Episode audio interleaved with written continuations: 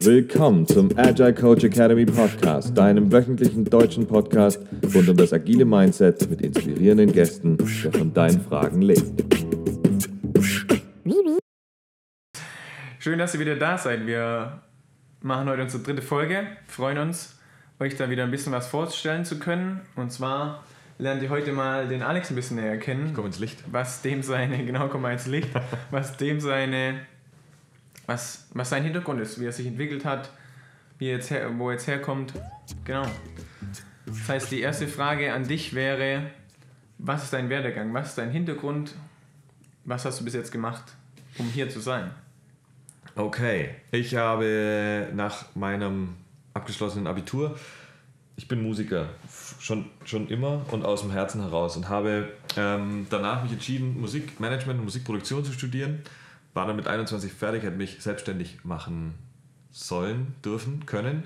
Das war mir allerdings zu früh und wollte dann noch was Bodenständiges für die YouTube-Zuschauer in großen Anführungszeichen, äh, was Bodenständiges machen und habe den Bachelor in Marketing gemacht und konnte dann am, in meinem ersten Job tatsächlich beides verbinden. Ich war für die etwas ältere Generation bei MySpace äh, damals und habe da tatsächlich Musik und Marketing und Management verbinden können. War gut ähm, und durfte dann in einem, in einem App-Entwickler-Team ähm, teil sein. Habe dann aber aufgrund eines Familienereignisses einfach hier in die Region zurückgewechselt ähm, und habe verschiedene Unternehmen gesehen, die von regenerativer Energie bis hin zu ähm, Software bis hin zu äh, zuletzt im Bereich Wellness ähm, Produkte an den Mann gebracht haben und war dort als Marketingverantwortlicher beziehungsweise auch als Vertriebsverantwortlicher äh, tätig. Konnte auch da schon die ersten Gehversuche und Erfahrungen im agilen Projektmanagement beziehungsweise in, ich nenne es immer Scrumpchen sammeln und ähm, jetzt wurde einfach Zeit, meine Überzeugung auf die Straße zu bringen. Genau, du hast ja dann auch eine Weiterbildung zum Agile Coach gemacht und du hast auch deine, deine Scrum-Erfahrung auch schon mitgeteilt. Dann ist natürlich die, die nächste Frage, die einfach darauf folgt, ist natürlich, okay, was macht, was ist denn deine Motivation, agil zu, zu sein oder jetzt auch diese Academy zu gründen? Also sind wir, sind wir ehrlich, wir sind jetzt nicht die ältesten äh, Pferde im Stall, die zum Thema agiles Projektmanagement was zu sagen haben. Wir sind beide noch relativ jung und können mit relativ frischen Augen äh, auf dieses Thema gucken.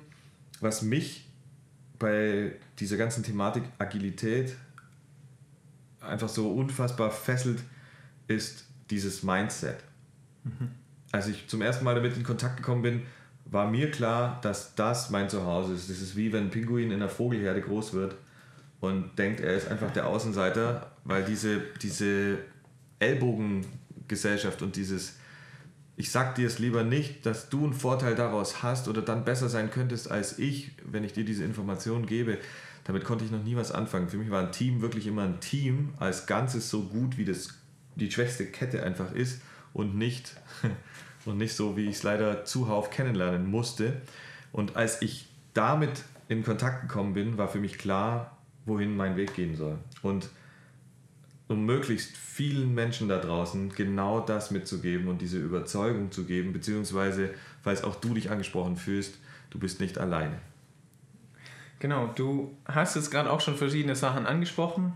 Das Mindset, Team sein und meine Frage ist jetzt, warum, warum gerade agil? Warum willst du nicht was Klassisches machen? Was siehst du denn für Vorteile? Oder was, warum willst du agil machen?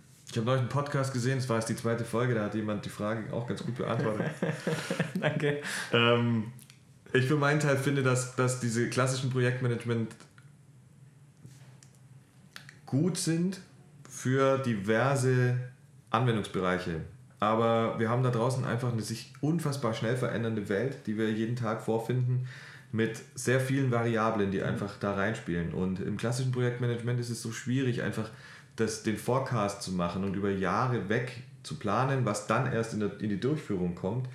Ähm, was beim Agilen ganz, ganz klar halt einfach ein viel kürzerer Time to Market bedeutet, ein viel schnelleres sich darauf einstellen können und äh, sollte es beim ersten Inkrement nicht funktioniert haben, dann ist beim zweiten Inkrement nach vielleicht einem Monat oder bei kürzeren Sprints einfach früher schon der, die Möglichkeit, darauf zu reagieren. Genau. Und das macht es einfach so Fähig, genau, das ist einfach fähig, auch, ja, was man auch, potent, so potent. Ja. Genau, potent, genau. Was es einfach auch ein bedeutet, ist einfach, dass wir das Risiko minimieren, für unsere Kunden natürlich auch, aber genauso für uns. Weil wir Absolut. einfach sagen, okay, wir, das maximale Risiko, das wir falsch machen können, ist ein Monat lang, nämlich ein Sprint lang, wenn wir mal vorausgesetzt einen Monat. Und aus der, aus der. Sicht, danke, dass du mir den Ball nochmal zuspielst, aus der Sicht unserer Kunden ist es genau das, der Kunde, der Kunde ist ja nicht der, der einfach nur das Geld da reinschüttet, sondern der Nutzen des Kunden sollte einfach immer im, Im Fokus im Fokus stehen. Das ist das, was du im Marketing einfach lernst, das ist das, um was es die ganze Zeit geht.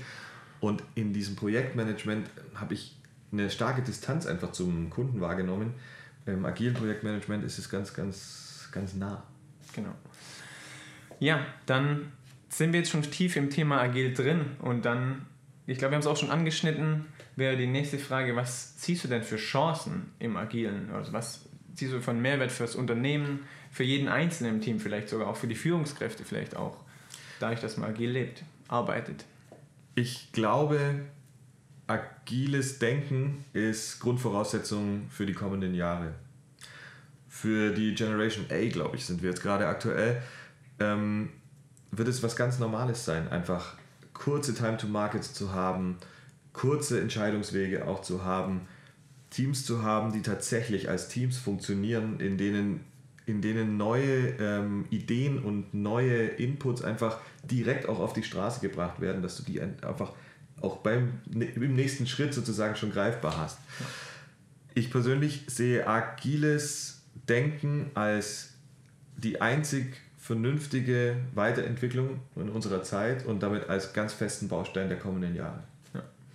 Was, was Alex auch wieder sagt mit dieser Weiterentwicklung, uns ist auch klar, dass es manche Unternehmen gibt, wo man nicht die, man kann nicht, nicht zwangsläufig immer das ganze Unternehmen auf agil umschreiben und man braucht vielleicht auch manchmal einfach einen hybriden, einen hybriden Teil, wo bestimmte Teile noch im klassischen Management sind, aber dann die Teams zum Beispiel agil arbeiten. Dadurch habe ich einen riesigen Mehrwert für, für die Teams, aber ich kann meine bestimmten Strukturen immer noch lassen und das ist auch was, was, was wir natürlich verstanden haben, was auch wichtig ist.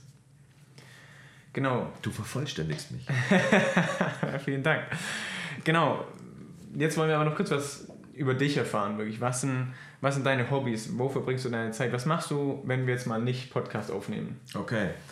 Ähm, neben unfassbar viel Arbeiten, was aber richtig viel Spaß macht, Ja.